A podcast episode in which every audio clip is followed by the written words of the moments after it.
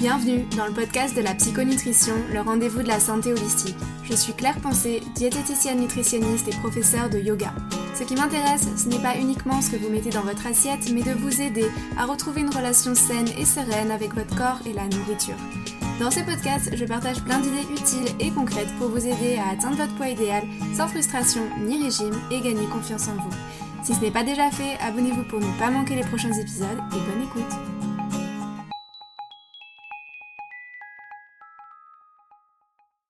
Bonjour et bienvenue dans un nouvel épisode du podcast de la psychonutrition. Aujourd'hui, j'ai le plaisir d'inviter Zoher Chentouf dans le podcast. On avait déjà fait un épisode avec Zoher sur la danse et plus particulièrement comment la danse pouvait nous aider à nous réconcilier avec notre corps. C'était l'épisode 7. Je vous mets le lien dans les notes si vous souhaitez l'écouter.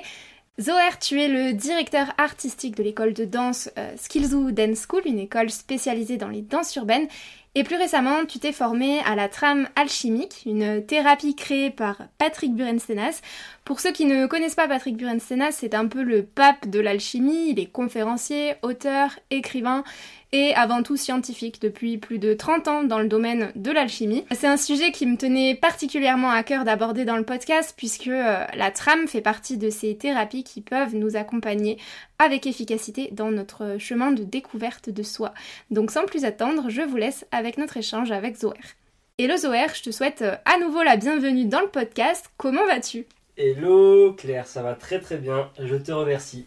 Tu t'étais déjà présenté dans l'épisode 7 du podcast. Euh, pour ceux qui ne l'auraient pas écouté, peux-tu à nouveau euh, nous dire qui tu es et ce que tu fais dans la vie? Alors, du coup, euh, je m'appelle Zoher Chentouf, j'ai 37 ans. je suis fondateur et directeur artistique d'une école de danse, donc Skillzoo Dance School, spécialisée dans les danses urbaines. Et je suis également donc thérapeute en pratique de tram. Donc je suis praticien de tram. Ok, et eh bien aujourd'hui on va justement euh, parler euh, plus en détail de l'alchimie et euh, de la trame alchimique que tu pratiques aujourd'hui. déjà pour commencer, c'est quoi l'alchimie? Si tu pouvais nous définir un peu ces grands principes De base, ce qu'on entend, ce que le commun des mortels sait de l'alchimie, c'est transformer le plomb en or, c'est des petits, des petits bonhommes avec des grosses barres, avec des chapeaux et on croit que c'est un truc qui est moyenâgeux, qui, qui vient de l'époque euh, de Charlemagne. Mais en gros, l'alchimie, c'est quelque chose de, de, beaucoup plus profond que ça et de beaucoup plus présent. Donc, si vous voulez, quelque part, l'alchimie, c'est un, c'est un art. Hein, c'est pas une technique, c'est pas une méthode, comme dirait Patrick. Euh, c'est euh, l'art de la transmutation. Donc, qu'est-ce que ça veut dire transmuter? Ça veut dire prendre une forme et la faire disparaître ou changer sa nature. C'est la définition de Patrick que je reprends pour pas euh, faire de, d'amalgame, comme on dit. Donc maintenant, euh, l'alchimie, elle peut, elle peut s'opérer à différents niveaux. Hein. Donc on peut parler de l'alchimie végétale, on peut parler de l'alchimie animale, on peut parler de l'alchimie minérale. Mais l'objectif, quelque part, si on fait euh, vraiment un, résumé rapide, le but c'est de, c'est de se transformer nous-mêmes en tant qu'individu, quelque part. Et euh, l'expérience a une place dans l'expérimentateur et l'expérimentateur a une place dans l'expérience. Donc comprendre que tout ce qu'on va faire comme travail euh, sur la matière va forcément avoir un, un impact sur nous en tant qu'individus. Ouais, moi j'ai connu, euh, enfin quand j'ai mis un premier pied, je dirais, dans, dans l'alchimie, c'était justement par l'alchimie végétale. J'ai connu ça euh, grâce à Gaëlle Fort, avec qui j'ai pu euh, travailler dans le passé. Je sais pas si tu connais. Mhm. Elle fait des élixirs spagiriques et vraiment. C'est vraiment incroyable. Et du coup, ben, qu'est-ce qui t'a amené toi à, à t'intéresser à l'alchimie? Est-ce que c'est ton expérience personnelle? Tout à fait. Donc j'ai découvert Patrick. Je pense comme la plupart des personnes aujourd'hui qui s'intéressent à l'alchimie, c'est vraiment euh, en tout cas, toutes les personnes avec qui j'en ai parlé, Patrick a été le point de, référence. C'est un alchimiste contemporain, donc euh, euh, et qui est, on va dire, visible sur YouTube, etc. C'est très facile de le trouver, donc c'est très facile de trouver de l'information aujourd'hui concernant l'alchimie. Moi, je suis tombé dedans en 2017. Donc, mes premières vidéos que j'ai pu voir, justement, c'était sur la chaîne Tistria sur YouTube. Et c'était justement le titre de la vidéo que j'ai en, question, c'était la transmutation alchimique par Patrick Burenstena.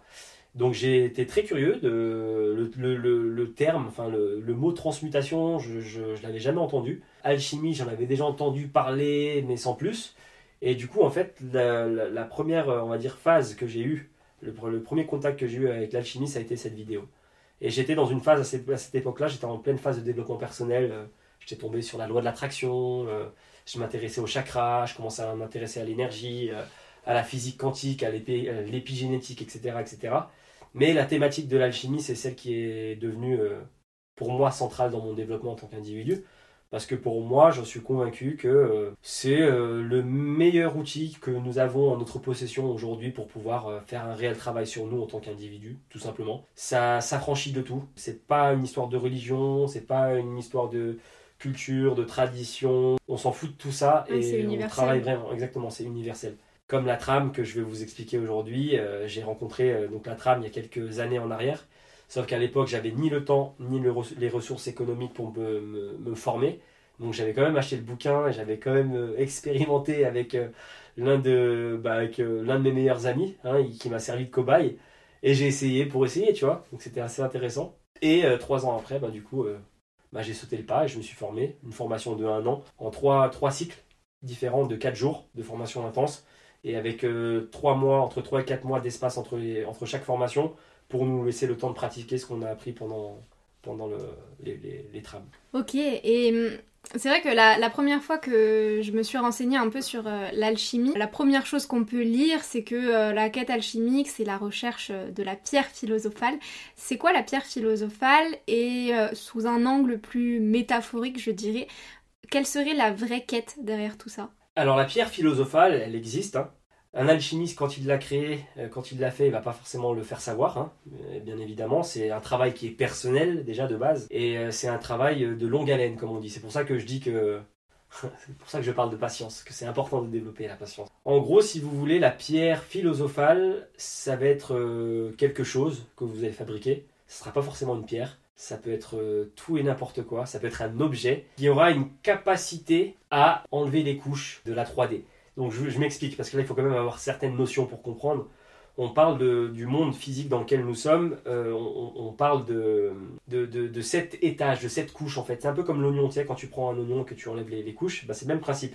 Donc il y a sept niveaux qui peuvent être euh, connectés à beaucoup de choses au niveau des coutumes ou des traditions ou des cultures à travers le monde. Mais quand on parle des, des sept étapes, on peut parler également donc, euh, des sept vertus, on peut parler de, on peut parler des, des comment on appelle ça Euh, C'est la luxure, euh, la jalousie, Ah, les sept péchés les sept capitaux. péchés capitaux également. Voilà, Il y a merci. pas les sept merveilles du monde aussi? C'est pas c'est pas anodin tout ça. Et le chiffre 7 n'est pas un chiffre hasardeux. Et en gros, si tu veux, la pierre philosophale, elle va te permettre en fait de, bah, de, de- de percer les différentes couches pour pouvoir voir réellement ce qu'il y a derrière les choses. Donc en gros, comme on dit, euh, quand on parle d'alchimie, on peut parler du langage des oiseaux. Donc en gros, le langage des oiseaux, c'est un langage euh, qui est caché dans le langage euh, quotidien. Donc en gros, c'est la subtilité des mots. Et le mot que je vais utiliser maintenant, c'est le mot qu'il utilise tout le temps Patrick pour expliquer et qui est vraiment intéressant pour moi parce qu'il est, il est connecté directement au principe de la pierre philosophale. C'est euh, persévérer, tu vois. Percer et vous verrez. Percer les apparences pour voir la lumière qu'il y a derrière. Et en gros, clairement, la pierre philosophale, on va dire, euh, sa finalité, c'est ça. C'est de te permettre de percer les apparences, tout ce qui est illusoire, tout ce qui est mensonge, pour pouvoir voir la vérité en fait. Donc quelque part, il y a une quête de vérité. Du coup, les, les trois étapes euh, connues en, en alchimie, on a l'œuvre noire, l'œuvre blanc, l'œuvre rouge. Est-ce que ce serait euh, du coup, elle aussi, des métaphores pour signifier que c'est euh, en œuvrant sur soi-même qu'on parvient euh, à une sorte d'éveil Ou si je pourrais dire autrement, est-ce qu'en œuvrant sur soi-même, on pourrait finalement sortir de la dualité pour aller vers la lumière? Oui et non, dans le sens où euh, quand on parle des œuvres, euh, donc l'œuvre noire, l'œuvre rouge et l'œuvre blanc, ça va plutôt orienter, ça va t'expliquer euh, une forme de travail que tu vas devoir effectuer bah, dans ton œuvre, hein, tout simplement, ce qu'on appelle le grand œuvre. La finalité de l'alchimie, c'est ça, hein, c'est de réaliser le grand œuvre. Mais en soi, chacune de ces œuvres est une étape. L'œuvre noire, par exemple, c'est le discours de la, la putréfaction, carbonisation, la destruction. Le but, en fait, c'est de, c'est de remuer la matière pour, euh, pour en, faire sortir tout ce qui est pas bon, en fait, tu vois.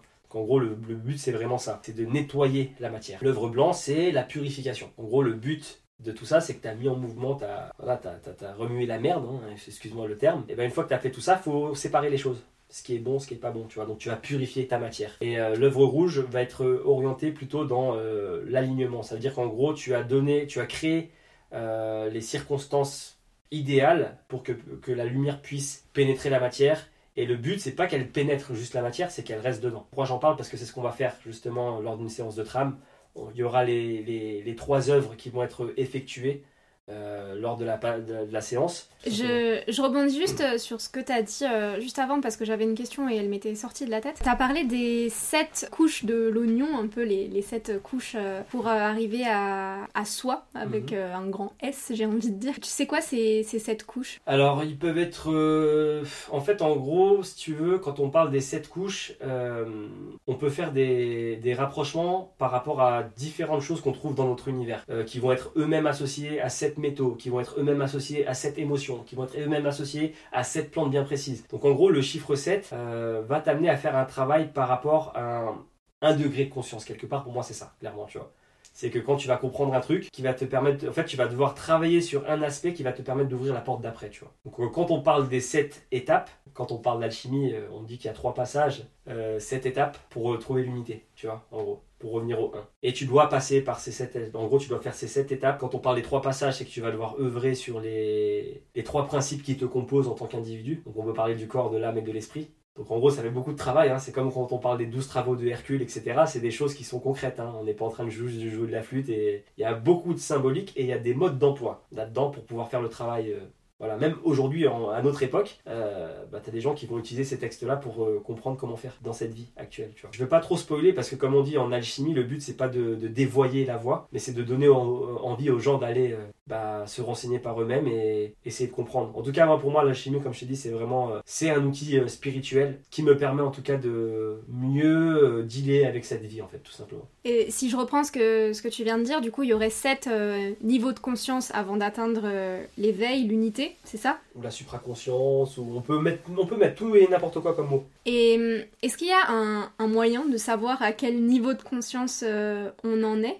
Quand tu es dedans, oui. Parce que le travail, quand tu l'as commencé, tu, peux avoir des, euh, des, matérialisations, dans le sens où quand tu commences à changer ton système de pensée, forcément, quand, je sais pas si vous connaissez un petit peu la loi de l'attraction, ce discours-là, etc., hein, quand tu commences à changer ta façon de voir les choses, de voir le monde, par conséquent, tu vas être en capacité de remodeler ton environnement. Des gens qui disparaissent, d'autres personnes qui rentrent dans ta vie, euh, un travail, euh, un déménagement peut-être, j'en sais rien. Enfin, tu vas vraiment vivre des choses qui vont t'amener à comprendre et qui vont te permettre de jauger et de savoir où est-ce que tu en es, tu vois. Si tu étais dans un environnement énergivore, euh, anxiogène, etc., etc., et que du jour au lendemain tu clignes des yeux et tu te rends compte que ah ça ça a disparu, telle personne qui me crée ce genre de sentiment, il y en a plus autour de moi, bah, c'est que tu as fait un travail réellement. Euh, le but, hein, c'est de travailler sur l'ego. Hein. En alchimie, l'ego, c'est le dragon. Et un dragon, euh, contrairement à ce qu'on croit dans, les, dans la vision New Age, de genre il faut supprimer l'ego, non, tu ne supprimes pas l'ego, tu en as besoin de l'ego.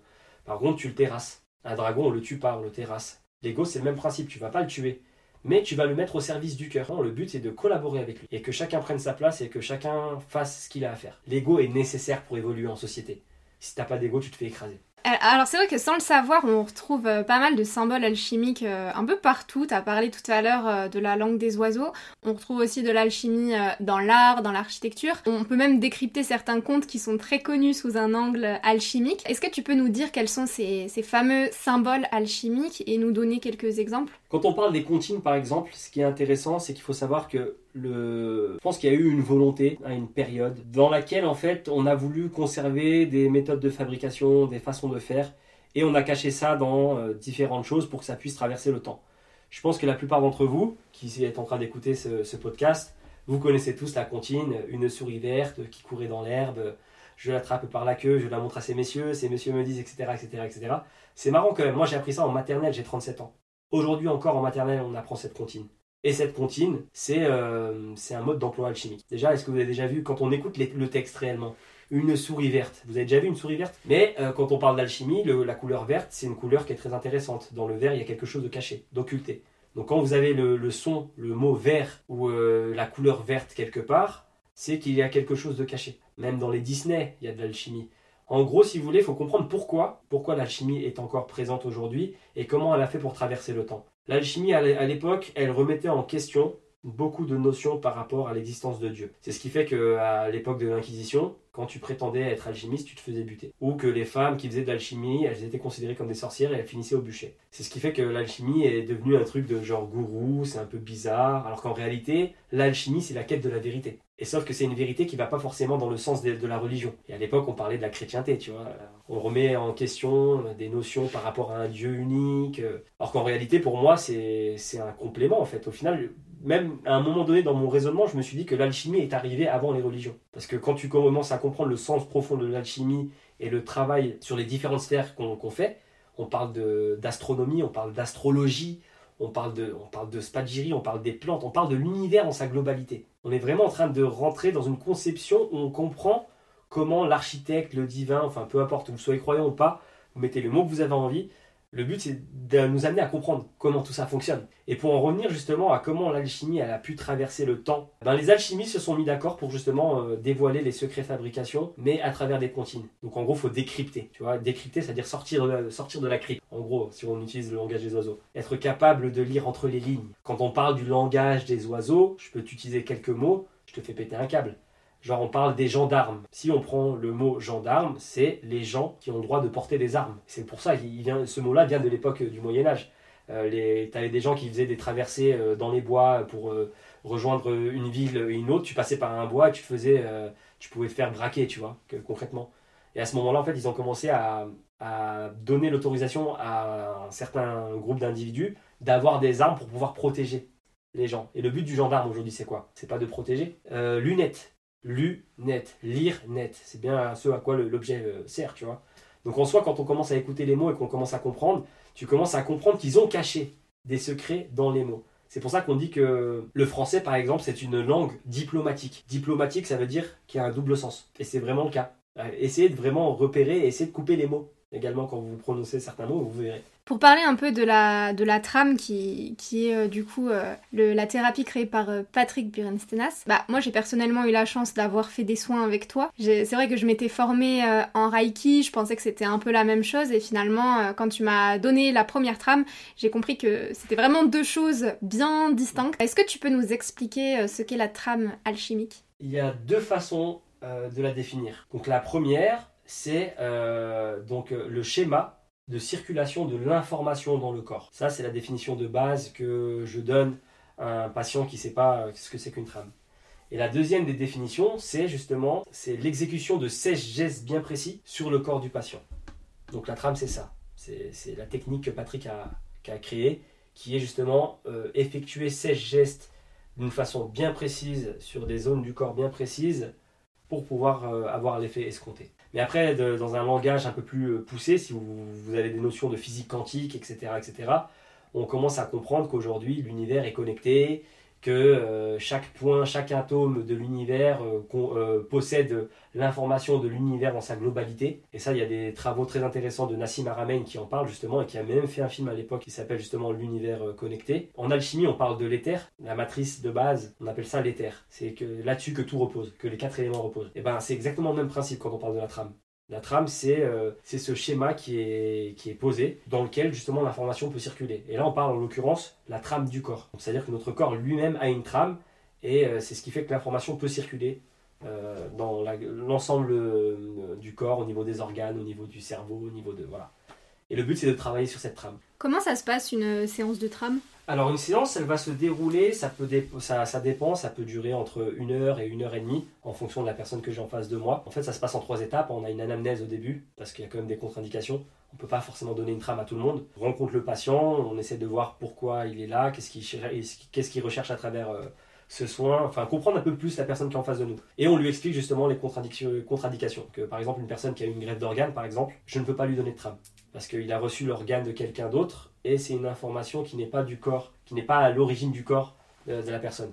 Et recevoir une trame pourrait faire sauter les points qui, de l'organe qui est, qui est à l'intérieur. Donc euh, voilà, il y a quand même des contre-indications. Et c'est quand même un outil qui est très puissant. Donc la première phase, c'est ça, c'est la rencontre avec le patient. On regarde si c'est OP, si on peut lui donner, on peut lui donner sa séance. Ensuite, euh, c'est une séance qui va se passer, donc la personne, elle reste habillée. Ça se passe sur une table, donc elle se pose sur une table de, massage, sur le dos. Et euh, bah, le but, c'est qu'elle profite du voyage, en fait. En gros, elle, est posée, elle a rien, de, elle a rien besoin de faire. C'est le praticien qui va vraiment euh, faire euh, sa séquence. Il y a juste un moment où on demande la participation du patient pour justement lui permettre de faire une respiration bien précise pour venir décrasser certaines choses, décristalliser des émotions. Après, tout le long, c'est le seul moment où on demande la participation. Donc, comme je l'ai mentionné, il y a 16 gestes bien précis.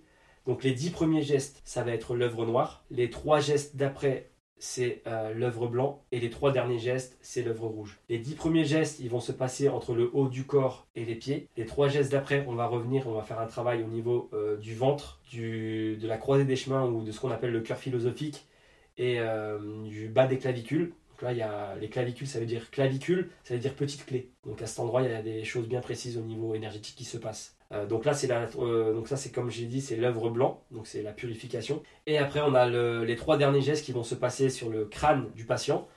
Et c'est ce qu'on appelle l'œuvre rouge, et c'est ce qui va nous permettre de faire passer un nouveau flux inform- d'informations, de faire en sorte que l'information circule droite, que ça soit aligné. Et après, une fois qu'on a terminé euh, la séquence de ces gestes, on demande au patient de, reprendre ses esprits, et euh, là, on- ça peut partir sur un échange ou pas, en fait. Donc ça, c'est vraiment, c'est pour ça que je dis que ça peut varier entre 1h et 1h30, en fonction de ce que la personne a vécu pendant, pendant sa trame, si elle a envie d'en parler, si elle a envie de partager quelque chose ou pas. hein. Et nous, en tant que thérapeute, il faut savoir qu'une fois qu'on a donné une trame, on reste à la disposition de la personne. C'est-à-dire que si la personne n'a pas forcément envie de parler là tout de suite, après la séance, et que dans trois jours, il y a des choses qui bougent en elle, et qu'elle ressent le besoin de parler, elle peut nous appeler pour... euh, on est là pour elle, en fait, tout simplement. Ouais, ça je trouve euh, très important le, le suivi thérapeutique. Ça. Parmi toutes les, tous les patients que tu as pu recevoir à qui tu as donné Mhm. euh, une trame, euh, c'était quoi les motifs de, de consultation? Principalement, c'est de la curiosité, parce que la plupart des gens connaissent Patrick, c'est vraiment ouais, la curiosité, ou des personnes qui font du développement personnel et qui ont conscience de l'énergie, qui ont conscience de pas mal de choses. J'ai pas encore une, personne qui est venue vraiment avec un, un vrai pro- problème et qui prend conscience qu'elle peut régler son problème avec la trame, tu vois. En sachant que la trame peut réellement résoudre des problèmes, même si on n'a pas le droit de le dire parce que voilà, on n'est pas des médecins, on n'a pas fait 50 ans d'études, mais là, sur euh, un discours de vibratoire, il y a beaucoup de choses qui peuvent se passer. Tu as des projets toi euh, par rapport à, à la trame? Est-ce que tu envisages de t'installer à ton compte en tant que thérapeute pour euh, vraiment donner des trames de Oui. manière plus régulière? Alors moi à la base quand j'ai fait la formation, je l'ai faite pour moi. J'avais pas comme vocation de devenir thérapeute. C'était plus pour euh, moi et mon cercle privé, mon cercle personnel, familial, etc.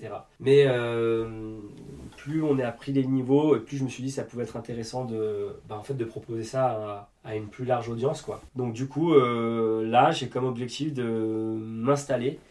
Euh, Je peux déjà donner des trames à domicile. Donc euh, j'ai une table de transport, donc je peux aller chez les gens pour intervenir chez les gens directement.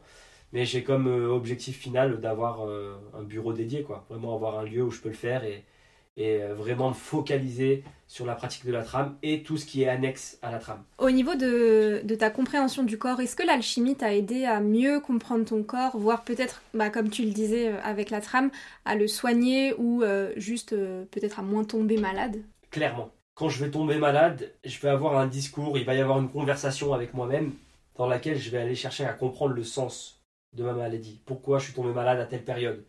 Observation, ok, le climat actuel c'est quoi?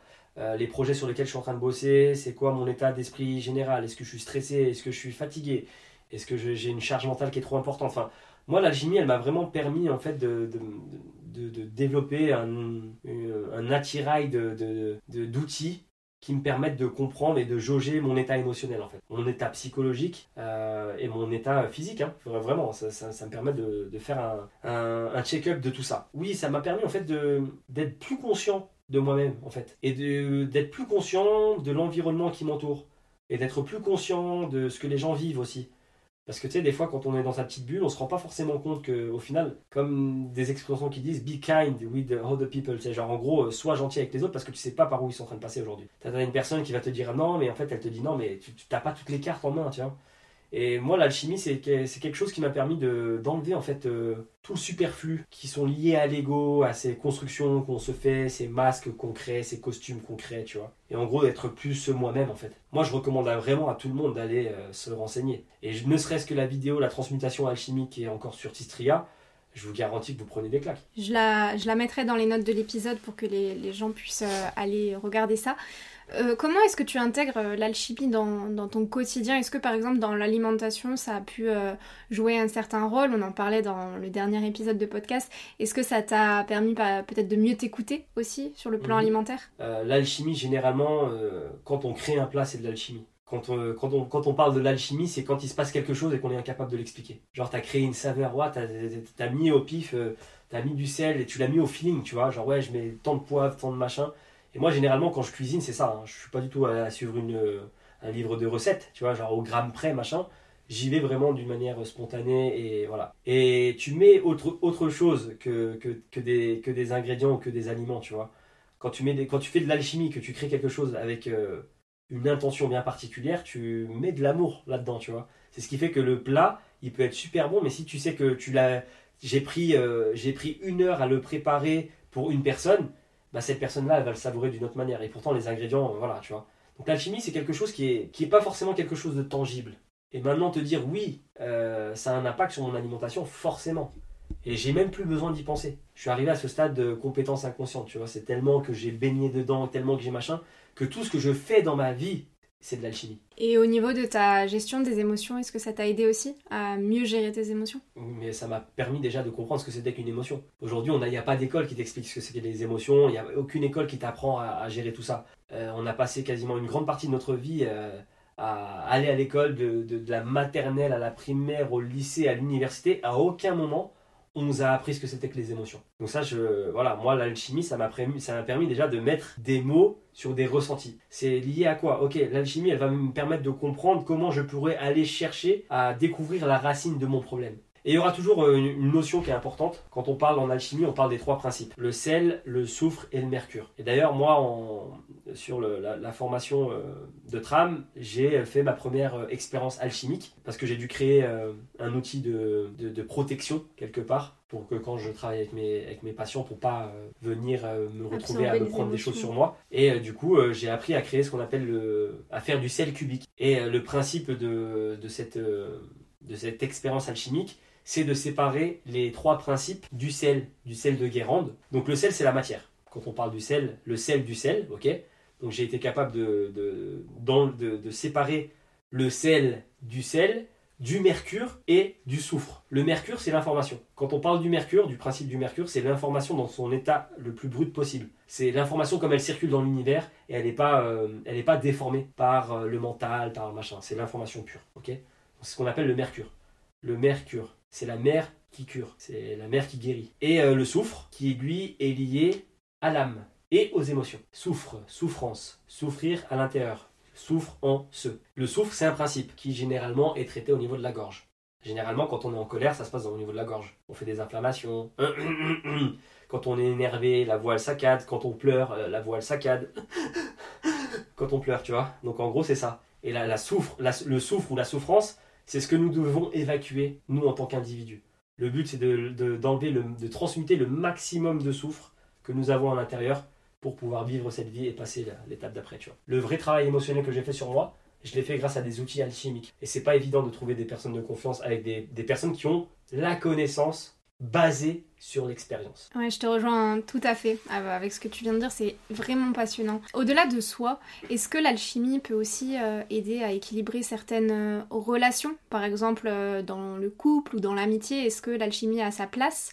Et même, je dirais, au niveau transgénérationnel, est-ce que ça peut nous aider à peut-être réparer certaines blessures? Clairement. De toute façon, en soi, je le rappelle, c'est un, outil spirituel. On parle de, spirituel, on parle de spiritus, on parle de l'esprit. Et aujourd'hui, le monde manque cruellement de, spiritus. C'est pour ça qu'aujourd'hui, il euh, faut savoir, si je te fais un petit récap de la phase dans laquelle nous sommes actuellement. Le soufre, c'est de la glu, c'est de la colle. ok? En gros, euh, c'est tout ce qui est lourd, c'est tout ce qui est... Ah, qui, nous, qui nous éloigne de notre propre lumière, tu vois, quelque part. Et le monde, malheureusement, aujourd'hui, il est englué, mais à un niveau qui est juste pas possible. À l'époque, il faut savoir qu'il y avait, les alchimistes disent qu'il y avait autant de spiritus que de corpus. Et ce qui crée l'interaction entre les deux, c'est l'animus, ok? Donc c'est-à-dire qu'il y avait autant d'esprit que de matière. À une époque, tout était équilibré et harmonieux. Sauf qu'à un moment donné, tu as des gens qui avaient trop de mental, trop d'ego, qui ont commencé à rendre les choses techniques. Donc euh, on a créé, il y a eu de la technologie, il y a eu euh, ce qu'on croit de l'avancée, que genre ça nous a permis d'évoluer. En réalité, ça nous a pas permis d'évoluer. Ça nous a permis euh, de, faciliter certaines choses, mais ça nous a également rendu plus flemmards pour d'autres choses. Parce que quand tu faisais des calculs mentaux et que tu n'avais pas, pas de calculette, eh ben faire un calcul mental, tu fais travailler ton cerveau d'une manière que tu ne fais plus travailler aujourd'hui. Parce que c'est la facilité, je prends le téléphone pour faire machin.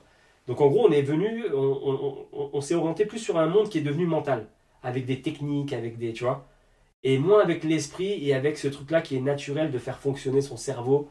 Euh, je veux dire, à un moment donné, euh, euh, tu vas au champ, tu prends une pioche, enfin, il y a un travail qui est lié avec le corps et qui te permet de nourrir autre chose que le mental. Parce que le spiritus, c'est ça. Le spiritus, c'est la lumière, hein, quelque part. Hein. Et si tu veux, il y a eu cette phase où tout a été séparé donc euh, la matérialité avec la technologie, avec euh, l'avancée technologique, et bah, la spiritualité, donc avec des concepts, des concepts spirituels, qui ne sont pas forcément euh, orientés sur ce truc-là qui nous permet de, se connecter à la source. Et là aujourd'hui on est dans une phase où le monde a, besoin de plus en plus de spiritus. Et est-ce que pour les personnes intéressées, tu aurais un, rituel alchimique à partager pour justement les personnes qui souhaiteraient peut-être vivre plus sereinement au quotidien ou peut-être être plus en conscience.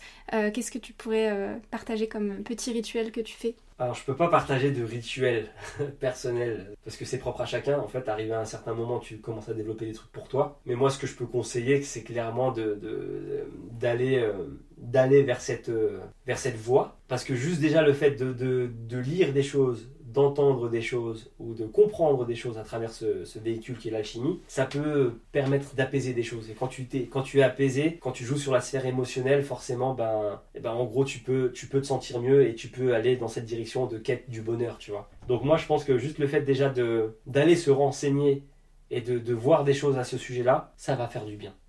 Et ça, c'est déjà un rituel. Moi, par exemple, j'ai besoin de me rebaigner là-dedans. Parce que, en fait, j'ai des phases. Il y a des moments où je suis vachement dans la matière quand, je dis que je suis vachement dans la matière, c'est quand je suis en mode boulot à fond, tu vois. Et un peu moins dans le spirituel. Moi, le spirituel, c'est prendre du temps pour soi, par exemple, c'est spirituel, tu vois. Marcher, dans, marcher en forêt, c'est la spiritualité pour moi, tu vois. Marcher, lever la tête, regarder les, feuilles qui dansent. Tu sais, tu comprends pas. Il y, a un, souffle que tu ne vois pas et qui fait bouger les choses. Ça, c'est pour moi, mon essence spirituelle, elle est là, tu vois.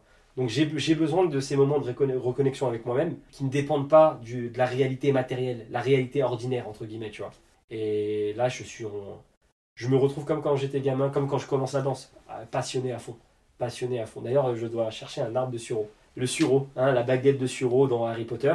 D'ailleurs, pour une petite parenthèse avec euh, Harry Potter, avec le premier épisode qui a été euh, intéressant parce qu'on parle de Nicolas Flamel dedans, on parle de la pierre philosophale. Et on a traduit ça en France, Harry Potter à l'école des sorciers. Alors que dans le titre anglais, c'est Harry Potter and the Philosopher's Stone. C'est intéressant. Donc même là, il faut commencer à comprendre que on ne veut pas forcément que vous allez du côté de l'alchimie, parce que ça peut vous, ça peut vous permettre d'enlever vos chaînes et de faire en sorte que vous ne soyez plus des esclaves de cette réalité.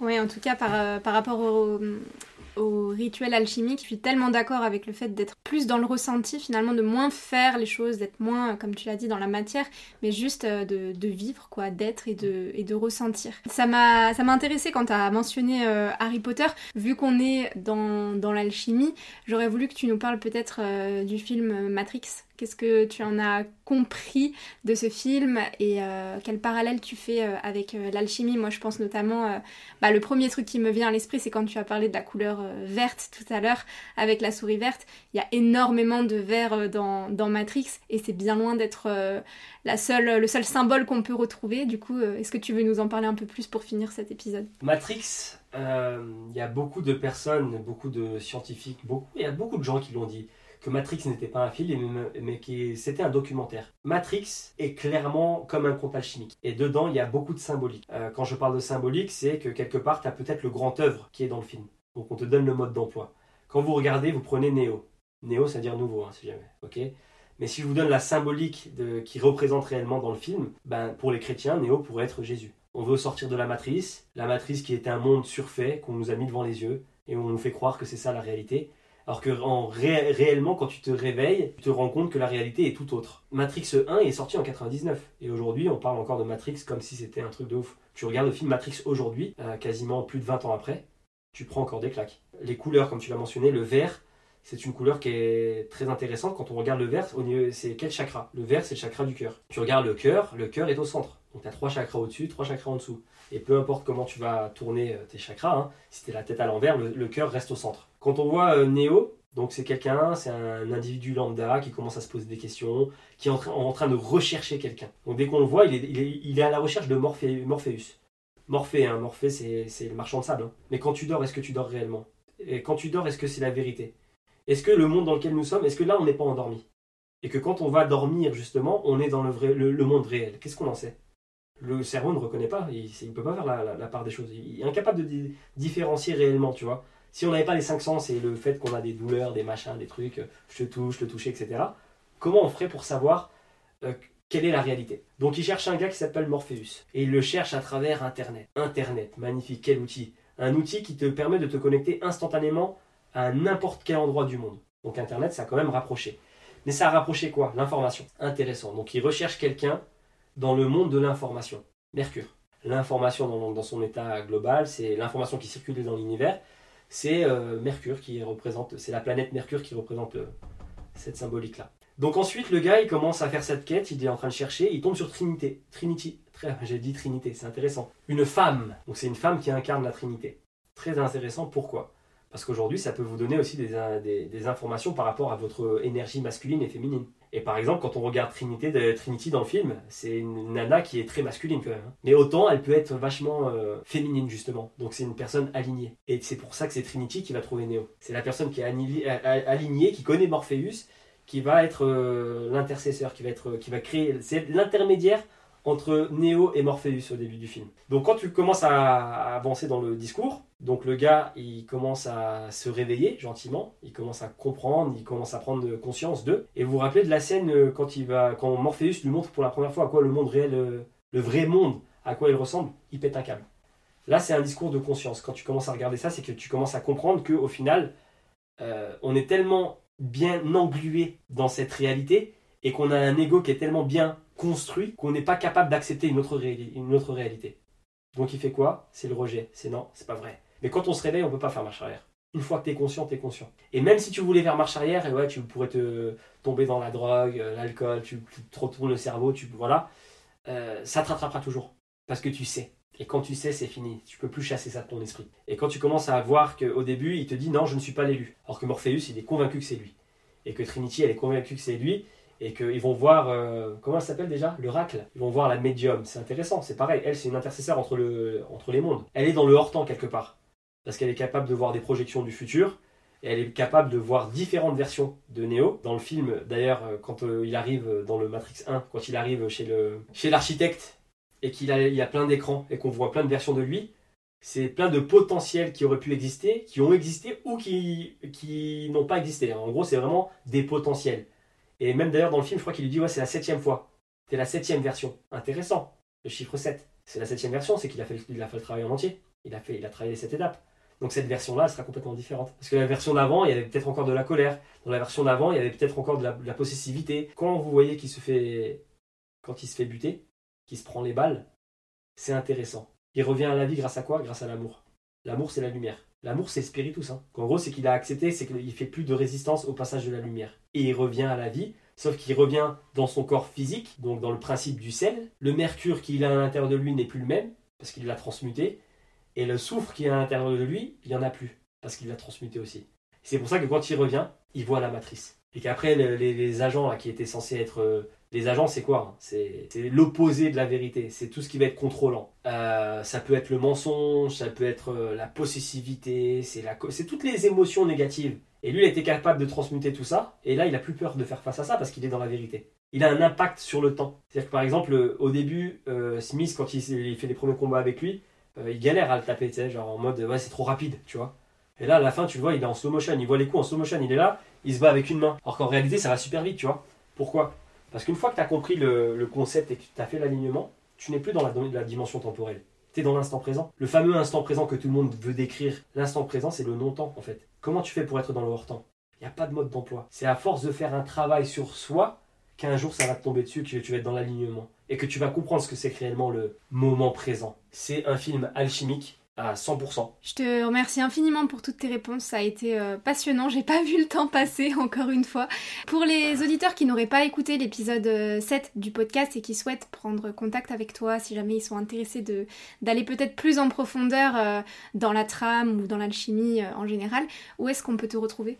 Alors, vous pouvez me retrouver directement sur les réseaux, euh, les réseaux sociaux. Donc, j'ai euh, un compte Instagram, donc zoer.chentouf. Je suis en train de travailler sur mon site euh, internet pour, la trame, justement. Donc, normalement, vous devriez avoir mon contact également sur le site. Parfait. Eh bien, je mettrai toutes les ressources dans les notes de l'épisode. Merci encore une fois, Zoer. Ça a été passionnant. J'ai vraiment adoré. on a beaucoup, beaucoup discuté, mais c'est vrai qu'il y avait énormément de, choses à, se dire. En tout cas, j'ai adoré cet échange, merci beaucoup. Merci à toi Claire et ravi de pouvoir justement euh, passer sur tes podcasts. Donc c'est vraiment cool, merci beaucoup à toi. J'espère que cet épisode vous aura plu, qu'il vous aura appris des choses et peut-être euh, inspiré ou euh, pousser à découvrir euh, plus en profondeur ce qu'est l'alchimie et la trame alchimique. J'ai vraiment été ravie d'enregistrer cet épisode très dense et riche avec Zoer. J'espère que vous l'avez apprécié autant que moi. En attendant le prochain épisode, je vous souhaite à tous une excellente journée. Prenez bien soin de vous.